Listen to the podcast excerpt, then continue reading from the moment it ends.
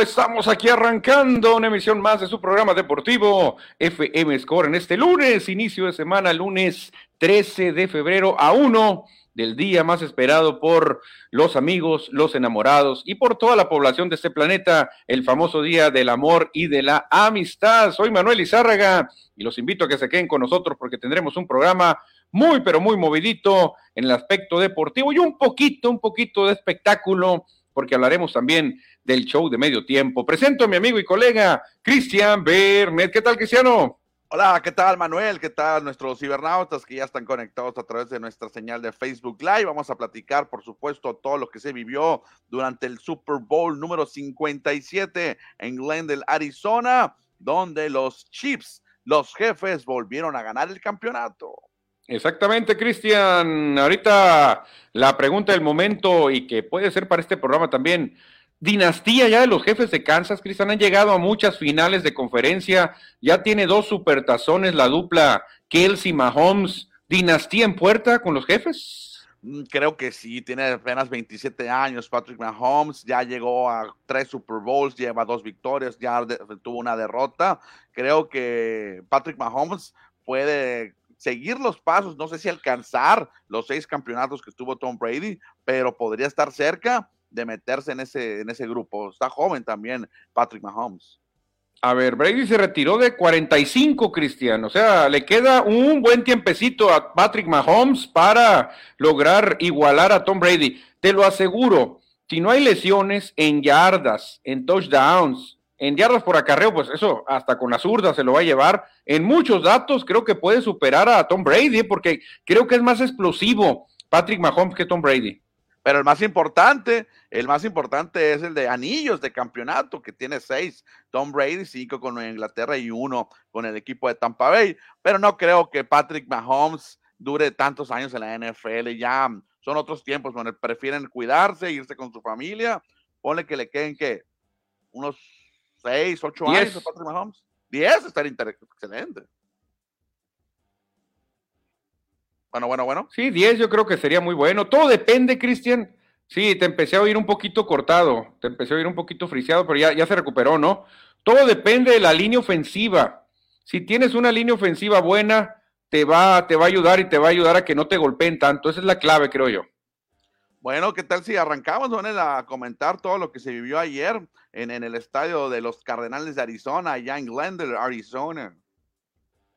Exactamente, Cristian. Eh, vamos a empezar, pues obviamente con lo que todo el mundo ya vio, el equipo de Kansas City eh, supo apretar cuando tenía que apretar, fueron dominados, hay que decirlo, toda la primera mitad, primer cuarto, segundo cuarto, fueron dominados a placer por las Águilas de Filadelfia. Un balón suelto de Jalen Hurts, coreback de Filadelfia, que la defensiva de Kansas lo recupera y lo regresa hasta la zona de anotación. Eso les dio vida, ¿eh? Eso la verdad que motiva mucho a Kansas Aún así, Cristian, Filadelfia no se achicopaló y volvió a tomar el control del juego, ¿eh? Sí, estuvo muy interesante el encuentro porque estuvo hasta el medio tiempo, hasta el descanso del medio tiempo. Filadelfia estaba llevándose la victoria por 10 puntos, 24-14, pero el cuarto cuarto, ese último periodo, ese último cuarto, fue la clave para el equipo de Kansas City, donde anotan 17 puntos que fueron suficientes para llevarse la victoria, darle la vuelta al marcador y con un gol de campo a escasos segundos ganan el campeonato, ganan el Super Bowl. Y si lo que comentas es, es importante, Manuel, los dos touchdowns defensivos de Kansas City creo que fueron parte de la diferencia del juego. Sí, porque realmente si te vas al librito de la NFL, el que domina el reloj, el que hace series ofensivas largas, es el que termina ganando. Pero un equipo oportunista como es el de los jefes de Kansas, que ya tiene obviamente ese colmillo largo y retorcido, tiene más experiencia en estos juegos que Águilas de Filadelfia que van llegando. Desde hace rato no llegaban a supertazones de Nick Foles, eh, pero creo que eso se notó, ¿eh? Se notó bastante eh, el timing que maneja Jefes de Kansas en el momento que tenían que meter el acelerador, lo pisaron y ya con eso no pudo recuperarse Filadelfia. Sí, destacando por supuesto la gran experiencia de Andy Reid, que curiosamente venció en un Super Bowl a quien fuera también su equipo. Recordando que Andy Reid antes fue el coach del equipo de Filadelfia y ahora en un Super Bowl también le gana, consigue su segundo campeonato Andy Reid y destacando esa gran experiencia de este entrenador que ya dijo que va a continuar el año que entra, no se retira. No, pues quién se retira ganando el supertazón, Cristian, imposible, estás en los cuernos de la luna, iba a decir, hasta que me eliminen al menos, equipo tiene. Este señor Pacheco para mí fue la revelación, el corredor, qué manera de enfrentar a los rivales, kamikaze se puede decir, eh, este, arriesgando el físico. La verdad que este equipo de Kansas City tiene algo, Cristian. Yo sí lo nombraría dinastía, por lo que nos ha mostrado hace algunos campeonatos, y yo también nombraría como una no sé, como un, una persona de cuidado a la, al récord de Tom Brady, a Patrick Mahomes, ¿eh? porque en tan corto tiempo lo que ha logrado Mahomes es tremendo, ¿eh? es tremendo. Ya a esta edad no hay ningún coreback que ya tuviera dos, dos supertazones ganados, ni Brady, ni Montana, ni Bracho, ningún coreback a la edad que tiene Patrick Mahomes había llegado ya a dos Super Bowls ganados. O sea, tres participados y dos victorias para Patrick Mahomes. Y no hemos mencionado otro clave, un, otro jugador clave, eh, a Travis Kelsey, que ayer tuvo una anotación, fue también importante ahí en la línea, como ala cerrada, que también va por un récord en postemporada, ¿no? Un récord de Jerry Rice con más anotaciones para más anotaciones vía aérea. No, y la dupla también va por un récord. No sé si lo, rompieron porque no vi, no vi cuántas recepciones tenían, pero el récord de Gronkowski y, Brady lo andaban buscando también Mahomes y, Kelsey de más pases de anotación en supertazón, de más recepciones, pase entre corebacks y, y ala cerrada en un supertazón. Estos señores van a destrozar cualquier récord, Cristian. La dupla, Travis Kelsey, Patrick Mahomes, van a hacer pedazos cualquier récord. Y ahora la pregunta es, ahorita decíamos, Patrick Mahomes en unos siete o diez años puede pelear eh, el GOAT que presume Tom Brady, ser el mejor coreback de todos los tiempos. Pero Travis Kelsey está también levantando la mano para ser considerado el mejor ala cerrada de todos los tiempos, ¿eh? porque no se ha retirado. Para mí sigue en su prime todavía y ya tiene números que espantan a un Antonio Gates, que espantan a, a un Tony González, que espantan a grandes alas cerradas históricos. Sí, fíjate que ahorita en la mañana estaba viendo la entrevista post-game después del partido en NFL Network, pero no la vi ayer, estaba viendo otro canal. Y cuando la hora que entrevistan a Travis Kelsey, ahí los comentaristas de NFL Network, y, curiosamente le, dan, le preguntan sobre, sobre Patrick Mahomes. Y él dice en español, es el número uno. El número uno dice así en español, ya después en inglés comentan lo demás, que para él ya Patrick Mahomes es el número uno, Manuel, en la historia, superando a Patrick Mahomes. y le habían preguntado, le habían preguntado a Mahomes algo sobre dijo, el número uno, es el mejor a la cerrada que hay en la historia, dijo ya eh, Patrick Mahomes. O sea, los dos saben cómo halagarse a los dos. Creo que le falta más a Mahomes. Creo que Kelsey tiene una trayectoria más larga, más rica, de, de, muchas más credenciales que Patrick Mahomes. Yo, yo ahorita le falta mucho para estar entre los mejores cinco. Yo creo Mahomes yo todavía no le alcanza, ¿eh? Oye, y al final, pues fue nombrado jugador más valioso con estadísticas muy bajitas, ¿no? Solamente 21 pases completos de 27, 180 yardas. Eso sí, tuvo tres pases de anotación que le dieron lo, el boleto, le dieron el crédito para llevarse el premio MVP.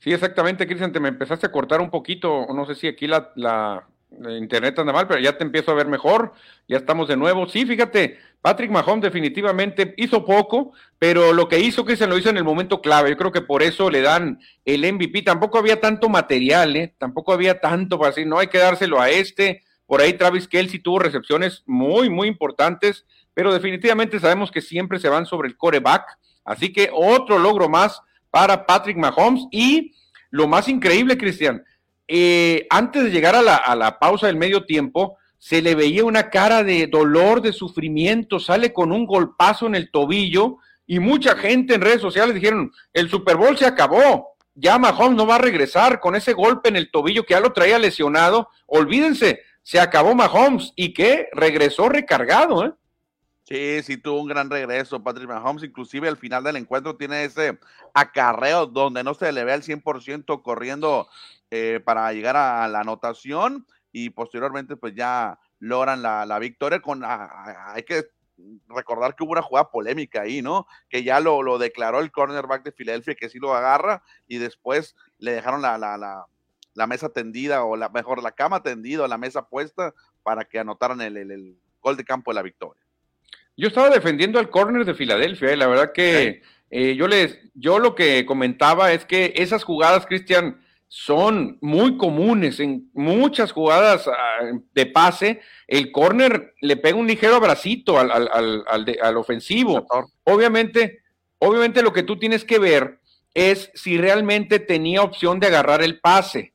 Si tú ves el pase de Mahomes, lo mete a 7 metros de distancia del, receptor, ni Superman Cristian hubiera llegado a atrapar ese pase. Por eso a veces el oficial se basa en eso y dice, bueno, está el jaloncito que se pegan los defensivos y ofensivos, es normal, pero tienes que ver si realmente hubiera llegado el receptor y es imposible, ya vi la repetición, nunca hubiera llegado el ofensivo a ese pase. Si no lanzan el pañuelo, Cristian, no hubiera pasado nada, nadie hubiera, nadie hubiera reclamado porque esas jugadas pasan 20 veces en cada partido. ¿eh? No, exactamente, muy complicada, muy polémica, inclusive ahí en redes sociales por segunda semana consecutiva, bueno, segundo juego consecutivo de Kansas City eh, que recibieron el apoyo de los árbitros de las cebras, pero al final de cuentas ganan el campeonato y Tom Brady, perdón, y Patrick Mahomes, Manuel, pues se mete a un selecto grupo, el que ahí lo vemos en pantalla rompe una maldición, pero longeva, Cristian, una maldición larga que estaba desde 1999, desde tu querido Kurt Warner, ningún, ningún MVP de una temporada había logrado ganar el Supertazón.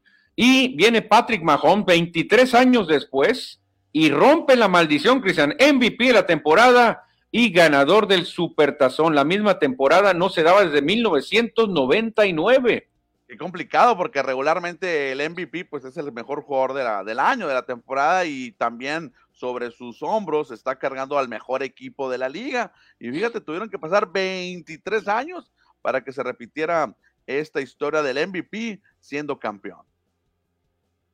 Sí, es una maldición porque la lógica te diría lo que tú, lo que tú nos comentabas, que es obviamente el, el MVP es el mejor jugador y muy probablemente llega al supertazón, pero no lo podía ganar y ahora Patrick Mahomes dice adiós, maldiciones, llego, lo gano. Te soy sincero, Cristian, en muchos momentos del juego yo prácticamente decía, este lo tiene Filadelfia, este juego lo tiene Filadelfia. La línea ofensiva de Águilas hace rato que no veía algo tan poderoso, Cristian.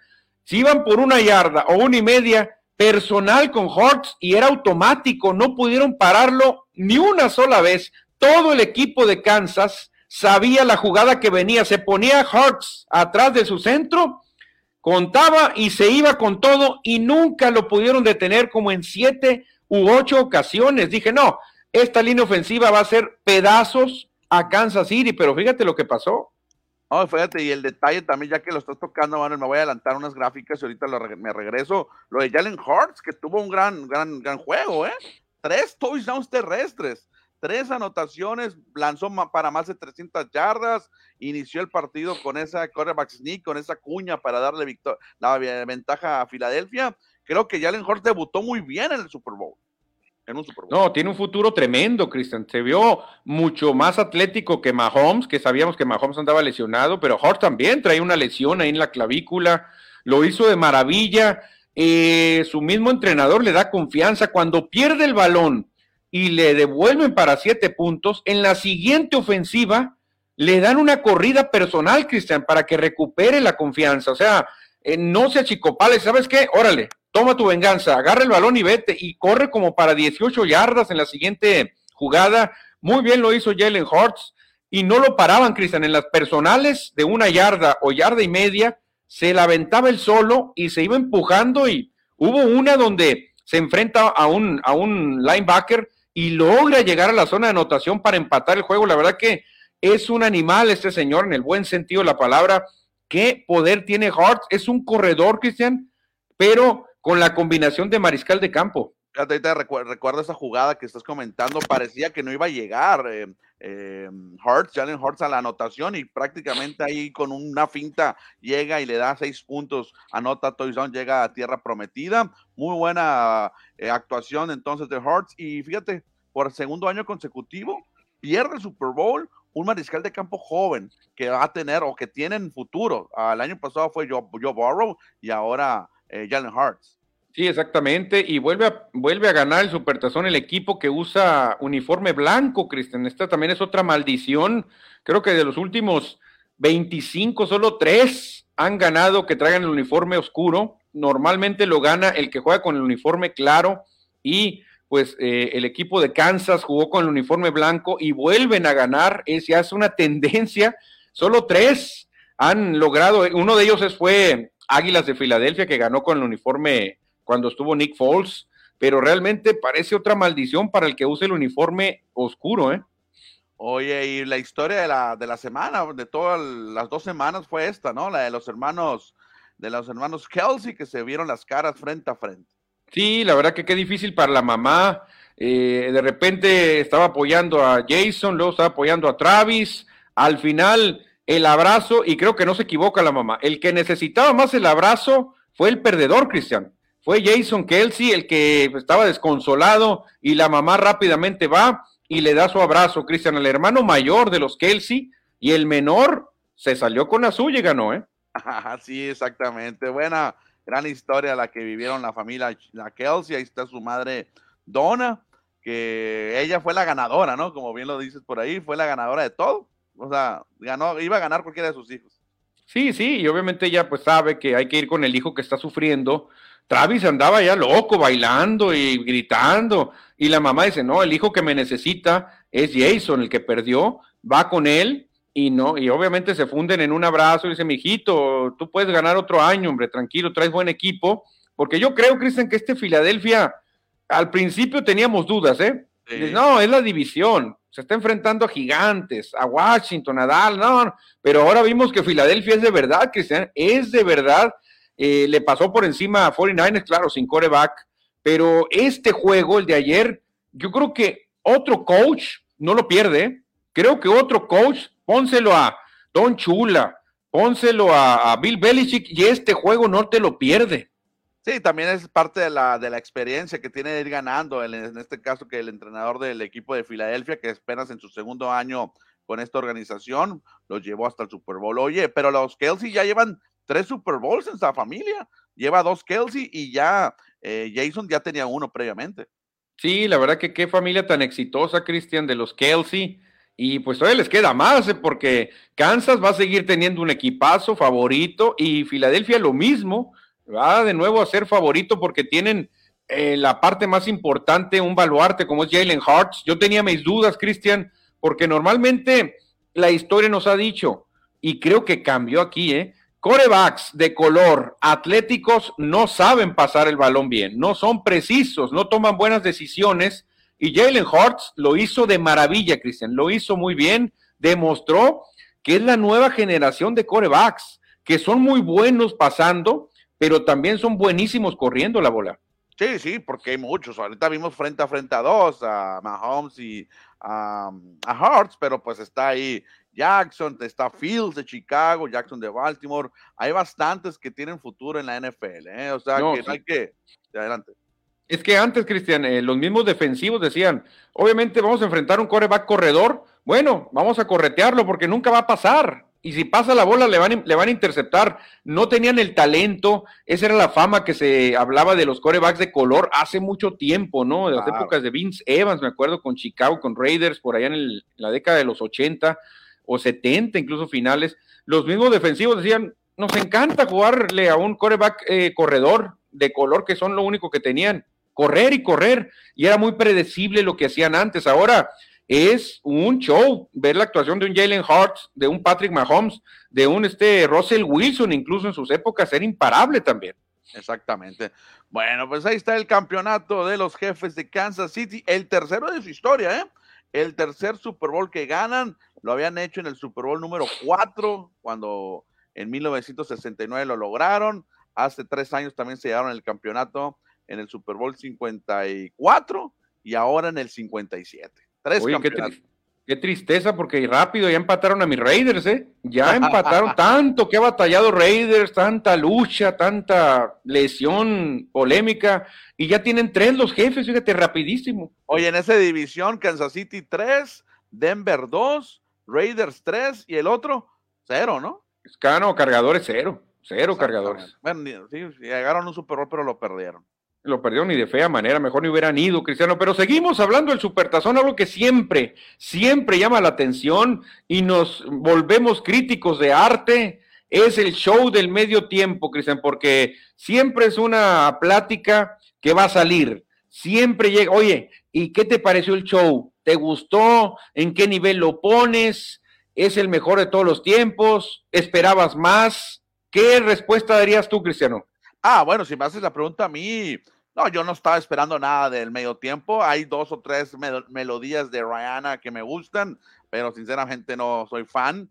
Sí, está, está divertido la, su música, pero no, no esperaba nada del medio tiempo. Lo que más me agradó del, del medio tiempo, Manuel, digo, no tengo nada en Rihanna, porque te digo, me gustan otros roles de ella. Eh, lo, lo, más espectacular fue esto, que aquí bueno que la producción nos los puso, eh, las grúas, todas las grúas eh, voladoras que había en el estadio, eso es lo que más me llamó la atención, sería lo, novedoso. Fíjate, eh, yo hoy voy con lo mismo, la verdad que voy con lo mismo, lo que a mí me llamó la atención y se veía maravilloso fueron las, las personas que andaban bailando elevándose, al igual que Rihanna, la verdad que ahí sí se veía espectacular, quizá, pero yo coincido con mucha gente, estuvo un poquito chatón el, show, ¿eh? creo que estuvo un poquito repetitivo, no lo vi hacia la altura de un show de medio tiempo, el Supertazón. Obviamente yo soy de, otra vieja escuela, yo me sigo quedando con Michael Jackson como el número uno, definitivamente. Y luego vi a, Paul McCartney que estaba ahí presente en las tribunas. Dije, no, Paul McCartney también se aventó un buen performance. Pero bueno, este, me quedo con eso. Fíjate, lo que más me gustó fue ese, ese tipo de plataformas voladoras, como tú dices, que se veía precioso en televisión. Pero aún así yo esperaba una sorpresa, ¿eh? Se estuvo rumorando que había un artista invitado especial que no lo habían querido filtrar, pero para que la gente lo estuviera ahí esperando y preparándose quién sería el cantante invitado o la cantante invitada. Mucha gente en redes, la que más votó fue Shakira. Todo el mundo se va a salir Shakira porque es la de moda ahorita. Otra vez decían. Pero no, al final se acabó el show y no llegó nadie. Sí, lo, lo, lo, que más sorprendió, digo, para los que no seguimos el espectáculo, fue que Rihanna está embarazada, ¿no? Se notó, lo, ella misma lo hizo notar en el, su show al tocarse su, su estómago, su, su, pancita, como se dice. Obviamente, Cristian, a Rihanna este contrato se lo dieron hace más de un año, yo creo, al terminar el supertazón pasado. Entonces, realmente los, los organizadores no pueden prever esto, no saben si la cantante va a llegar embarazada o qué va a pasar, o sea, ni modo, ni modo, tuvieron que hacerle ese tipo de traje para que no se le notara tanto y que no se viera la plataforma. Era como un tubo que tenía atrás que la estaba deteniendo, que apenas sí se veía, ¿eh? Ok, oye, no, pero ya para nosotros de la vieja escuela y que nos gusta otro tipo de música, pues nos quedamos con, como dices tú, lo de Michael Jackson, que el rey del pop, pero yo me quedo con las actuaciones de The Who, de Rolling Stones, por supuesto Tom Petty, que ya lamentablemente falleció, Paul McCartney, YouTube, esos son los que yo me quedo, que me gusta el rock and roll, pero eh, acepto los de los poperos, no pasa nada. Sí, sí, pero obviamente, Cristian, mucha gente compara trayectorias, pues es, es, ah, imposible comparar, pues, o sea, tú ves eh, la trayectoria o lo que logró Michael Jackson y lo que logró Rihanna, que también logró algunos éxitos, pero Michael fue un monstruo, fue un monstruo, lo que hizo Paul McCartney, Rolling Stones, son unos monstruos definitivamente.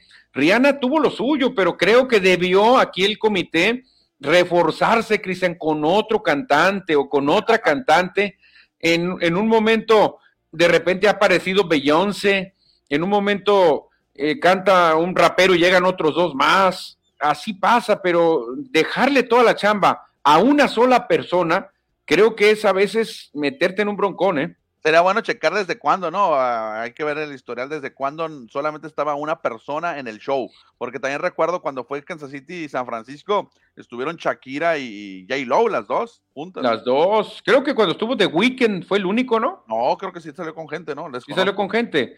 ya ves los raperos, los raperos el año pasado fueron como cuatro o cinco raperos. Ajá.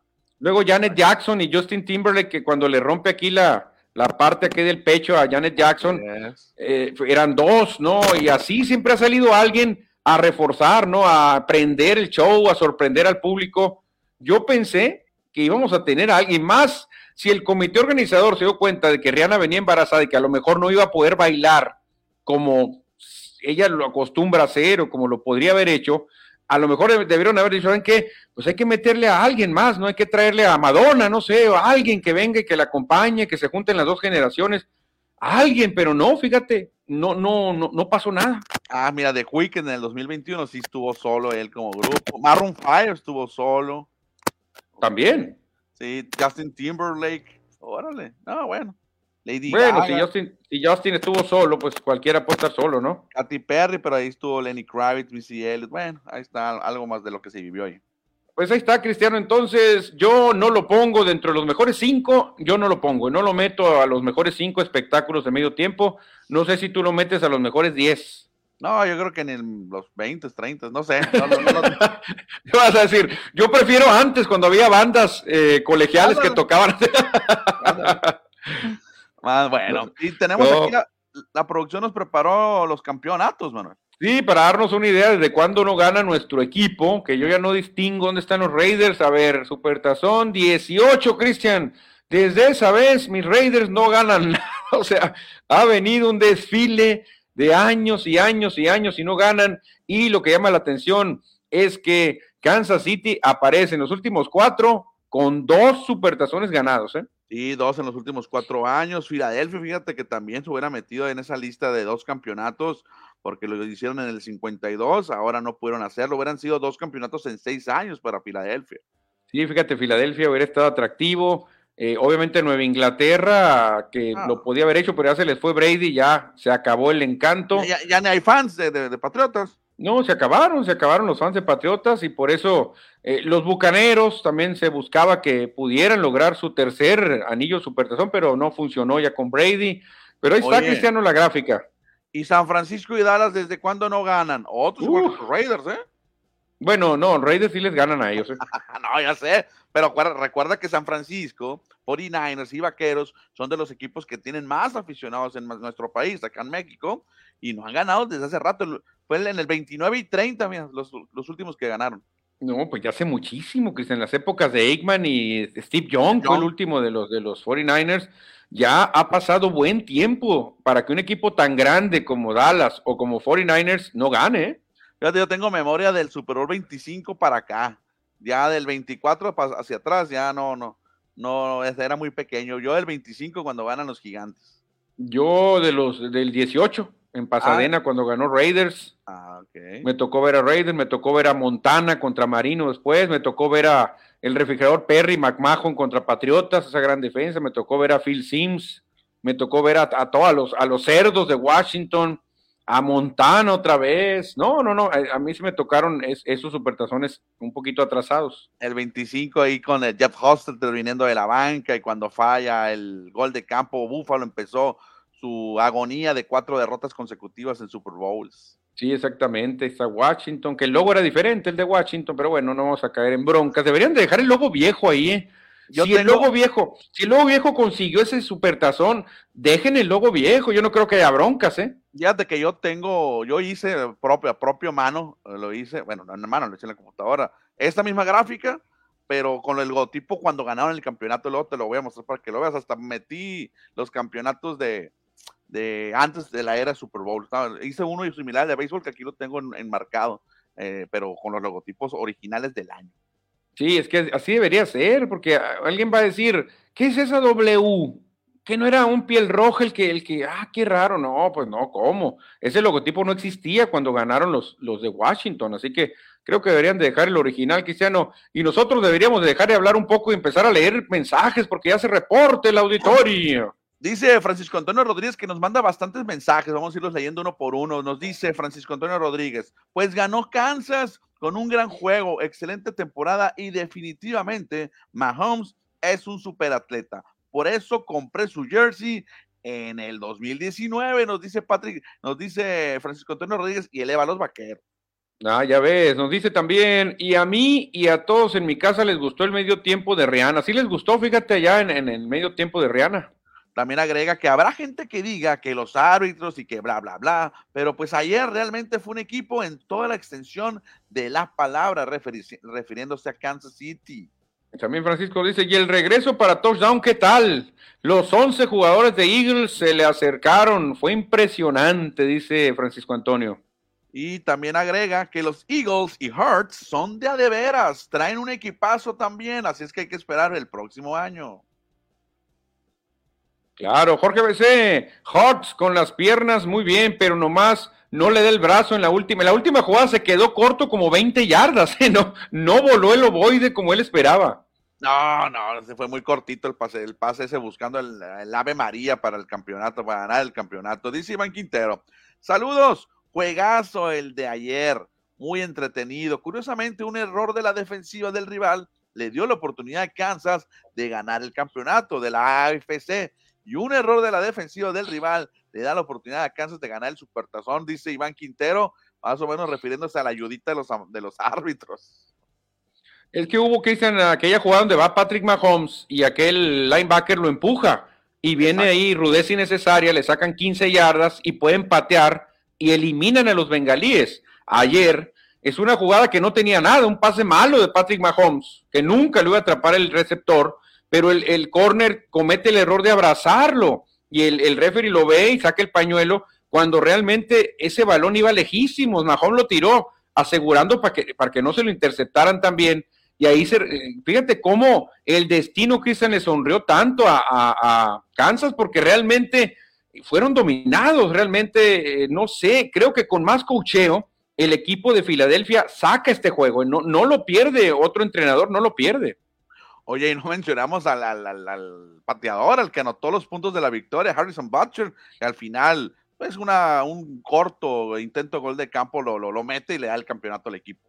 25 yardas. Sí, pero ya había fallado uno, ¿eh? Ya estrelló uno en el poste, así que Sí, por eso no lo mencionamos, porque no tiene completamente la estrellita, ¿no? Sí, sí quedó mal en uno, ¿eh? Iván Quintero, lo que sí, qué mala onda para los fans de Filadelfia, que sus equipos llegaron a la Serie Mundial, el Supertazón, y perdieron. Aunque eso, ambos equipos tienen todo para seguir en la pelea. Claro, claro, estoy con ellos, estoy con ellos. Creo que Filadelfia puede dobletear en ligas mayores y en NFL. José Luis Munguía, buenas tardes, dice, llegando a la Casa de los Deportes. Saludos a José Luis. Dice Pollo Gasos, ¿cómo bautizar a Filadelfia? Pierde tres finales en un año, soccer, MLB y NFL. La triste Filadelfia, nos dice. También llegaron a la final de la MLS, desconozco, no sigo la MLS, fíjate. Fíjate, Iván Quintero, ¿ya vieron el comercial donde sale Diana Flores, la campeona con México en fútbol flag? Se aventaron buen anuncio. Creo que no sale el Canelo también ahí, ¿que no? No, no sale. Yo ya lo he visto varias veces y no sale, No sale el Canelo. A lo mejor hay varias versiones y yo vi una nada más. Ah, porque estaban diciendo que el Canelo salía en un anuncio también. Sale muy bueno el, ahí Diana Flores, que es la coreback de México, que ganó la medalla de oro en los Juegos Mundiales que fueron en Birmingham, México, siendo potencia, ganó medalla de oro y medalla de eh, medalla de oro en, hombre, en mujeres y plata en, en hombres. Ándale, perfecto, Cristiano. Pollo Gasos desde Obregón. Nosotros fuimos sobre el cajón cubano y mandamos a volar al medio tiempo. Fíjate, ellos no escucharon a Rihanna, empezaron a tocar música cadenciosa y les valió el medio tiempo.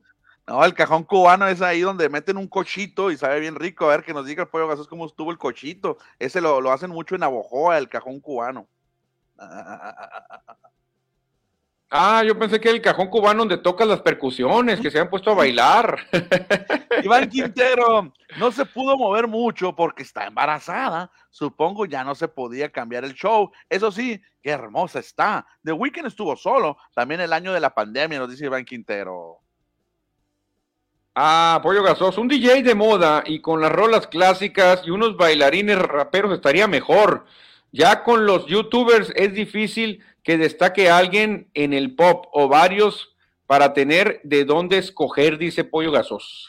Oye, me llegó un reclamo de Jorge BC, nos dice, epa, ¿cómo que no vemos Patriotas fans? ¿Qué pasó? Vamos ahí, me dice Jorge BC. Bueno, Sí hay como tú, Jorge BC, pero ya no se ven en las calles, ya no se ven los jerseys de los eh, Patriotas o Tom Brady en la calle. Muchos jerseys, Cristian, de Tom Brady con Patriotas o de Gronkowski, los están usando para lavar carros, ya la gente ya no se los pone, ya no se los ponen, Cristian. Ayer que fui antes del Super Bowl, fui a una tienda de conveniencia en una esquina, esas de cuatro letras, para también eh, comprar mis, ¿cómo se dice? Mis, mis, tus promociones sí, mis productos para ver el juego, y va entrando un niño y una señora con eh, los uniformes de Patriotas. Ah, órale, ya ves, para que no andes diciendo, eh, para que no andes diciendo. Oiga, Sos, Filadelfia tendrá 15 agentes libres, la mayoría de la defensa. Sus coordinadores, al parecer, se van a otros equipos, sí, cierto, cuidado entonces con Filadelfia que se puede desmantelar. Oye, Gasol, Manuel, no ensucias la NFL con el Canelo. Por favor, dice, ah, es cierto, mencioné el Canelo, pero el Canelo estaba ya en Glendale, ¿eh? estaba el Canelo en un palco presumiendo un jersey de Patrick Mahomes. Acuérdense de mí, ahí está el Canelo. Dice el Pollo Gasosa, ahí en mi Facebook está el cajón cubano y cómo la pasamos los jugadores de los potros de mi generación. Vi una foto y el grupo de Pollo Gasos, pero no, no distinguí si había ahí la comidita, el cochito que se comieron. Iván Quintero, y el otro año es en Las Vegas. Debería estar bueno el show por la ciudad donde será. Imagínate, Cristian, en Las Vegas, en el Elegant Stadium, debe ser una chulada el Supertazón. Perfecto, bueno, pues ahí están los mensajes del auditorio y queremos mandarle, por supuesto, una, una felicitación a los fanáticos de Kansas City que tenemos, tenemos dos amigos en común que, pues, celebraron el campeonato, ¿no? Ayer. Sí, fíjate, vimos muy activa Carolina Peña, que con su familia estuvo, pero de plano, celebrando al mil por ciento. Mar Solano, el chutalero, no lo vi en redes, pero de seguro festejó también, ¿eh? Por supuesto, ellos dos son aficionados de Kansas City. Por ahí creo que también hay otro muchacho de nombre Larios, que también se celebró su campeonato con sus jerseys de, Kansas City. ¿Me escuchas ya? Eh, se corta un poquito, seguimos un poquito cortadillos ahí, pero más o menos se sigue, se sigue escuchando. Así que pues ahí están los mensajes, Cristian, relacionados al super tazón. Vamos a dejar un ladito las tacleadas porque también hay que hablar un poco, o un mucho, de béisbol. Hay que entrarle al béisbol. La pelota caliente.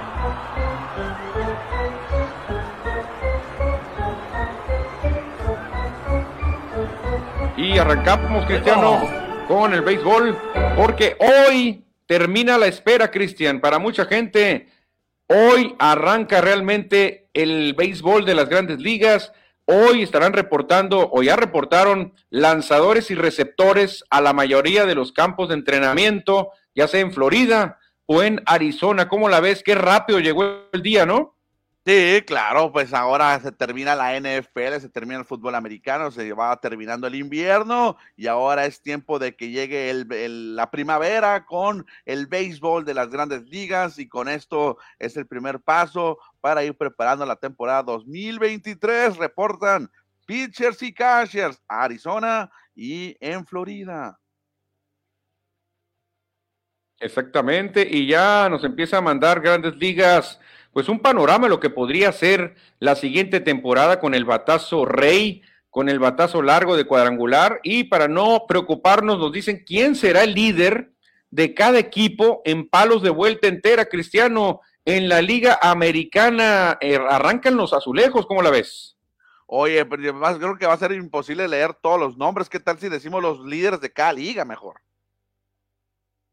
Pues sí, fíjate, en la Liga Nacional estaría, yo creo que Kyle Schwarber, si mal no recuerdo, estaría repitiendo, empatado creo que con Pete Alonso, porque veo que los dos suenan con 39 palos, se me hacen muy poquitos, ¿eh? 39 jonrones, muy pocos para el líder. Y luego ahí también aparece Austin Riley de los Bravos de Atlanta con 35, pero me llama mucho la atención que de esos 30 peloteros hay uno mexicano, Manuel, uno mexicano. Hay uno mexicano, no lo veo, ¿dónde está? juega con Washington, con los nacionales. Joey Meneses dicen que va a conectar 27. ah, pero espérate, no leíste bien, porque ah, en la Liga Nacional está Rowdy Telles que va a conectar 30 jonrones, así que límpiate los ojos porque hay dos mexicanos, Meneses y Rowdy Telles. Una disculpa, ya me, ya hasta me dijeron ignorante de la, de la, de la constitución. No, conocen la constitución, Cristian, por eso. Rory Telles is Mexican. It's Mexican. Ni moro. ¿Me puedo reír? ¿Me puedo reír así o más? No, el único mexicano que yo veo ahí es Joey Meneses. Obviamente, Rowdy Telles va a jugar para México, pero no es mexicano. Oye, y en un momento eh, el Huicho Urias llegó a encabezar en jonroneros a Milwaukee, ¿eh? Fíjate, pero luego ya, porque, pero no, creo que Rowdy va a tener más que, que, que, Urias, ¿eh? Oye, en la Liga Nacional ya los comentamos, pero en la Americana, ¿quién sería el líder? ¿Quién sería el rey del cuadrangular? Pues no habría novedad, como dirían los cadetes de Linares. Aquí no hay novedad. Aaron George, pero con muchos menos, ¿eh? 44 jonrones sería el líder de toda la Liga Americana y de todo el béisbol. Exactamente, todo el béisbol y ahí lo estaría escoltando con 39 Vladimir Guerrero Jr. de Toronto y Mike Trout de los Angels que los vemos ahí en pantalla. Exactamente, muy baja la caballada, ¿eh? Realmente en la, me sorprende en la nacional que ni siquiera nadie va a llegar a 40 jonrones, se me hace muy raro, ¿eh? Sí, está, está, curioso, aparecen peloteros novatos como Neil Cruz de los Piratas con 27, el japonés de los Cubs Suzuki en su segunda temporada con 25 solamente.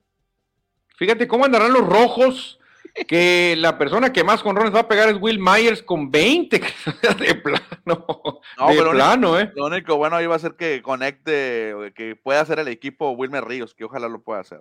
Ojalá que Pues ahí está este dato que nos manda las grandes ligas, emocionados porque ya hoy reportaron abridores, o sea, lanzadores y receptores. Pero hablando de abridores, Cristian, en el Clásico Mundial ya Estados Unidos dice, ahí les va, señores, para que empiecen a temblar, agárrense Colombia, Gran Bretaña, Canadá y México, porque ya tenemos a nuestros cinco abridores en ese orden. ¿Qué te parece, Cristiano? Pues me gusta que Adam Wainwright esté en el número dos, Manuel, porque sería el que le abra a México en el juego número dos de este torneo. Y sabemos que Wainwright es un gran lanzador, pero no es el número uno de grandes ligas. Kershaw sí se puede decir, pues, un histórico, eh, siempre ha sido dominante a morir. Creo que a Wainwright se le puede pegar más que a Kershaw, ¿eh? Sí, sí, por eso te digo que me gusta, me gusta que eh, Adam Wainwright ya un pitcher veterano, que ya no tiene tanta velocidad, probablemente tenga alguna moñita, tenga ahí colocación, pero el equipo mexicano y con Rowdy Telles le pueda conectar algún jonrón. Sí, fíjate, luego viene otro pitcher de los Cardenales, Miles Nicholas, que es un buen lanzador, la verdad cumplió muy bien en la temporada pasada. Lance Lynn, que sus mejores años creo que ya pasaron, ¿eh? Creo que ya no, no es el mismo de antes, creo que trae buen nivel. Y Merrill Kelly, una sensación de los d pero que tampoco, Cristian, es así el superestrella, ¿eh? no es un Verlander, no es un Jacob de Grom, hay que decirlo, hay que decirlo realmente. Verlander aquí estuviera a la altura de Kershaw y Jacob de Grom estaría a lo mejor más arriba que Kershaw. ¿eh? Oye, todo esto porque se anuncia que Néstor Cortés, de sangre cubana, queda fuera del equipo y va a entrar el, Kyle Freeman, este pitcher zurdo, va a entrar en sustitución de él en el roster. Sí, fíjate, empiezan a llegar noticias del Clásico Mundial y llega esa de Nasty Nestor que pues llama la atención a todo mundo. Así que está la rotación abridora. Tampoco, Cristian, es la gran monstruo, ¿eh? Tampoco es, ah, no se le puede hacer daño. Se le puede batear, sí. Sí se le puede batear esa rotación. Vamos a ver, ojalá y México logre batear. Siguiendo con el Clásico, Cristian, fíjate, estos representantes, estos ocho que estamos viendo ahí, pues los ocho que van a estar en el Clásico Mundial ya fueron MVP en algún momento de las grandes ligas. Fíjate qué chulada lo que va a tener el clásico. Sí, pero vemos ahí a Fred Freeman, que por segundo clásico mundial estará jugando para Canadá. Él nació en Estados Unidos, pero sus dos papás son canadienses. Entonces él representa a Canadá, tiene la nacionalidad oficialmente canadiense, entonces puede jugar para Canadá. Y lo vemos a Fred Freeman de los Dodgers. ¿Y cuántos Dodgers? Eh? Sí, fíjate, ahí está Kershaw, está Mookie Betts, la verdad que sí, está repleto de Dodgers. Hay dos Angels también, ¿eh? Otani y Trout se van a encontrar. Están dos venezolanos, Miguel Cabrera Almigui y por supuesto José Altuve. Y un tejano, Paul Goldschmidt, que también estará representando a los Estados Unidos. Todos estos ya fueron en algún momento MVPs de las grandes ligas y van a estar presentes en el Clásico Mundial. va a estar muy bueno, va a estar muy bueno el Clásico Mundial en los próximos meses que se va a, a cabo. Y fíjate, en el Clásico Mundial y las grandes ligas nos mandan el equipo ideal del Clásico Mundial antes de que se juegue. En este momento nos mandan a lo mejor que ellos están pensando que, que va a representar al Clásico Mundial, Cristiano. El mejor receptor de todos está en el Clásico Mundial, es de los Phillies de Filadelfia, JT Realmuto. En la primera base ponen aquí el canadiense, el californiano de sangre canadiense, Frey Freeman. En la segunda base de Venezuela, José Altuve. En la esquina caliente, Manny Machado, el boricua. Bueno, dominicano, perdón. De Curazao, Sander Bogarts en las paradas cortas. Aparece ahí el coreano Jung Hong Lee, el jardinero izquierdo. En el central, obviamente el mejor de todos, Mike Trout. Mookie Betts de los Dodgers y Estados Unidos en el derecho. Como lanzadores, Cristiano, aquí hay una buena noticia. El mejor lanzador zurdo es un mexicano y el único que aparece en este line-up, Julio Urrías. Y como derecho aparece Sandy Alcántara, el ganador del Zion de la Liga Nacional del año anterior. Bateador designado, obviamente, Vladimir Guerrero Jr. de los Azulejos de Toronto. El mejor relevista, Edwin Díaz de Dominicana. Y por ahí aparece Shohei Otani, en, en algo que no alcanzo a leer, pero por ahí aparece Shohei Otani. ¿eh? Two-way player, jugador de dos, de dos, de dos caminos o de dos Ah, bueno, tenían que mencionarlo, tenían que darle fama a Otani. Perfecto, pues ya se va a poner muy bueno el Clásico Mundial, que traemos más, otra nota más del Clásico. Sí, fíjate, porque pues estamos a punto de ver historia, Cristian. Desde que se inventó el Clásico Mundial, creo que fue allá, por allá el 2006, si mal no recuerdo, este, que, que nos tocó estar presentes por allá, solamente hay dos jugadores que se mantienen con posibilidades de jugar todos los clásicos mundiales, ¿eh? Uno es venezolano y el otro mexicano. Serían los dos únicos que estuvieron en el primer clásico y estarían en este clásico. Sí, exactamente. Se ve complicado que Oliver Pérez pueda llegar a su quinto clásico mundial. Eh, no está en el roster principal de 30 jugadores. Apenas que hubiera una lesión lo podrían llamar para la segunda ronda, pero pues Oliver Pérez ya un, un clásico, un histórico del béisbol mexicano. A ver, Cristian, si llevaron a Andrés Guardado, para convertirlo en cinco copas.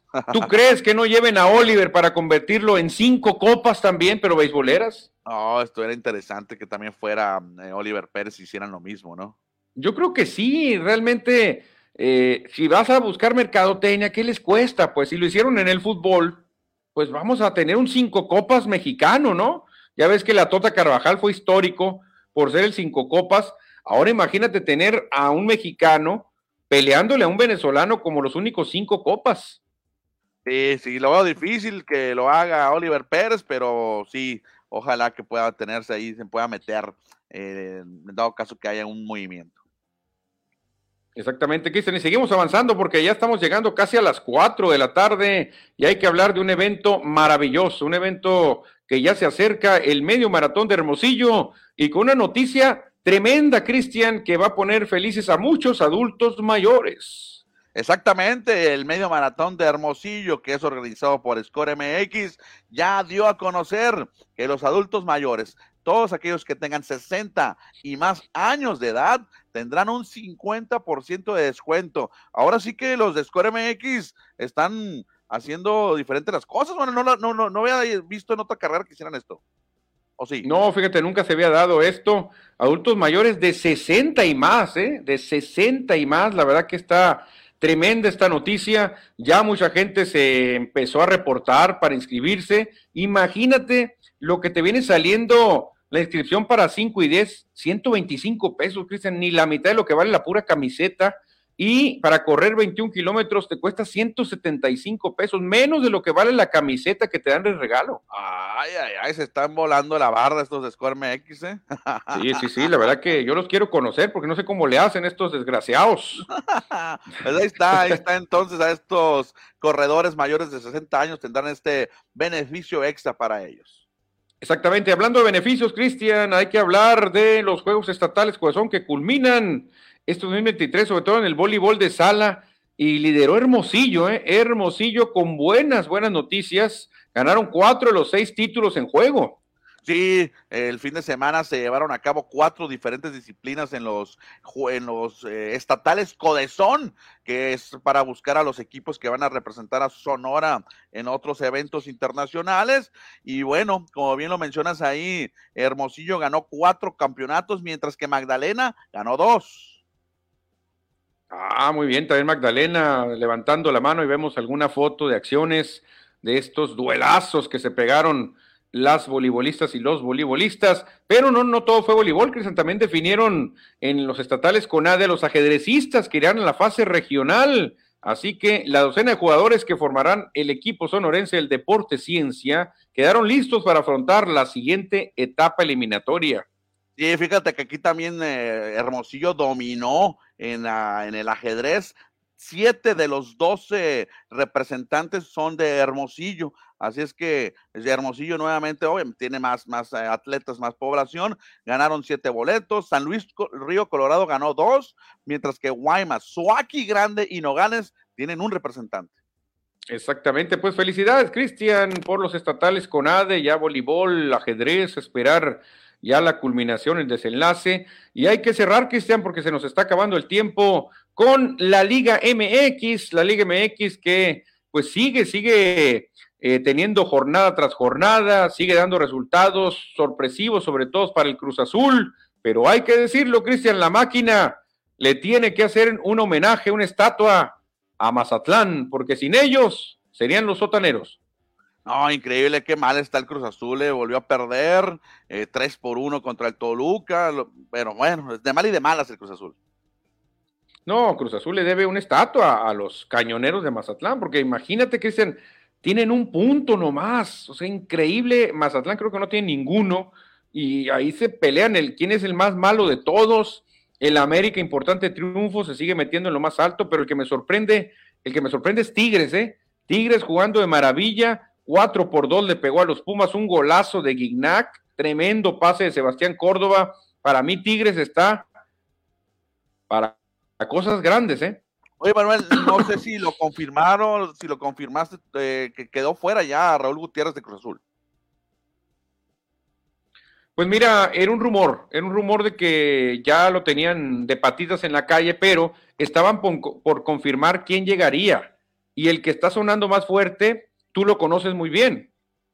Es un entrenador de los más enojones que hemos tenido en el fútbol mexicano y estaría llegando a dirigir a Cruz Azul. Ricardo El Tuca Ferretti estaría llegando a la máquina.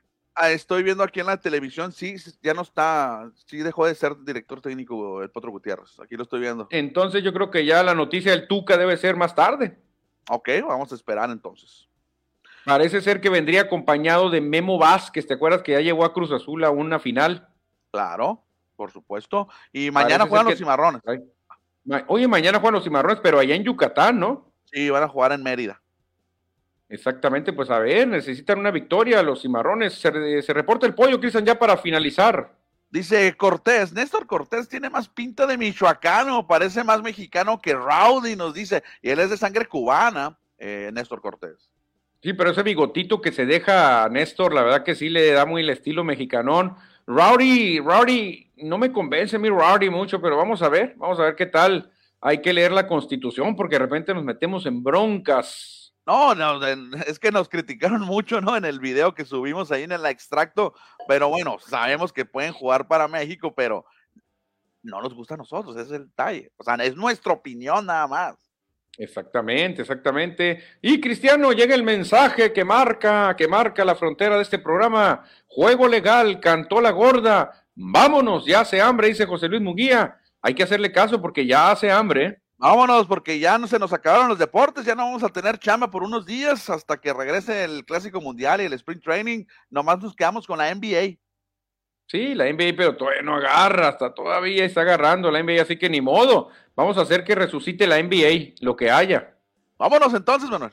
Nos vemos, señores. Buena tarde. Mañana, martes, le seguimos. Adiós.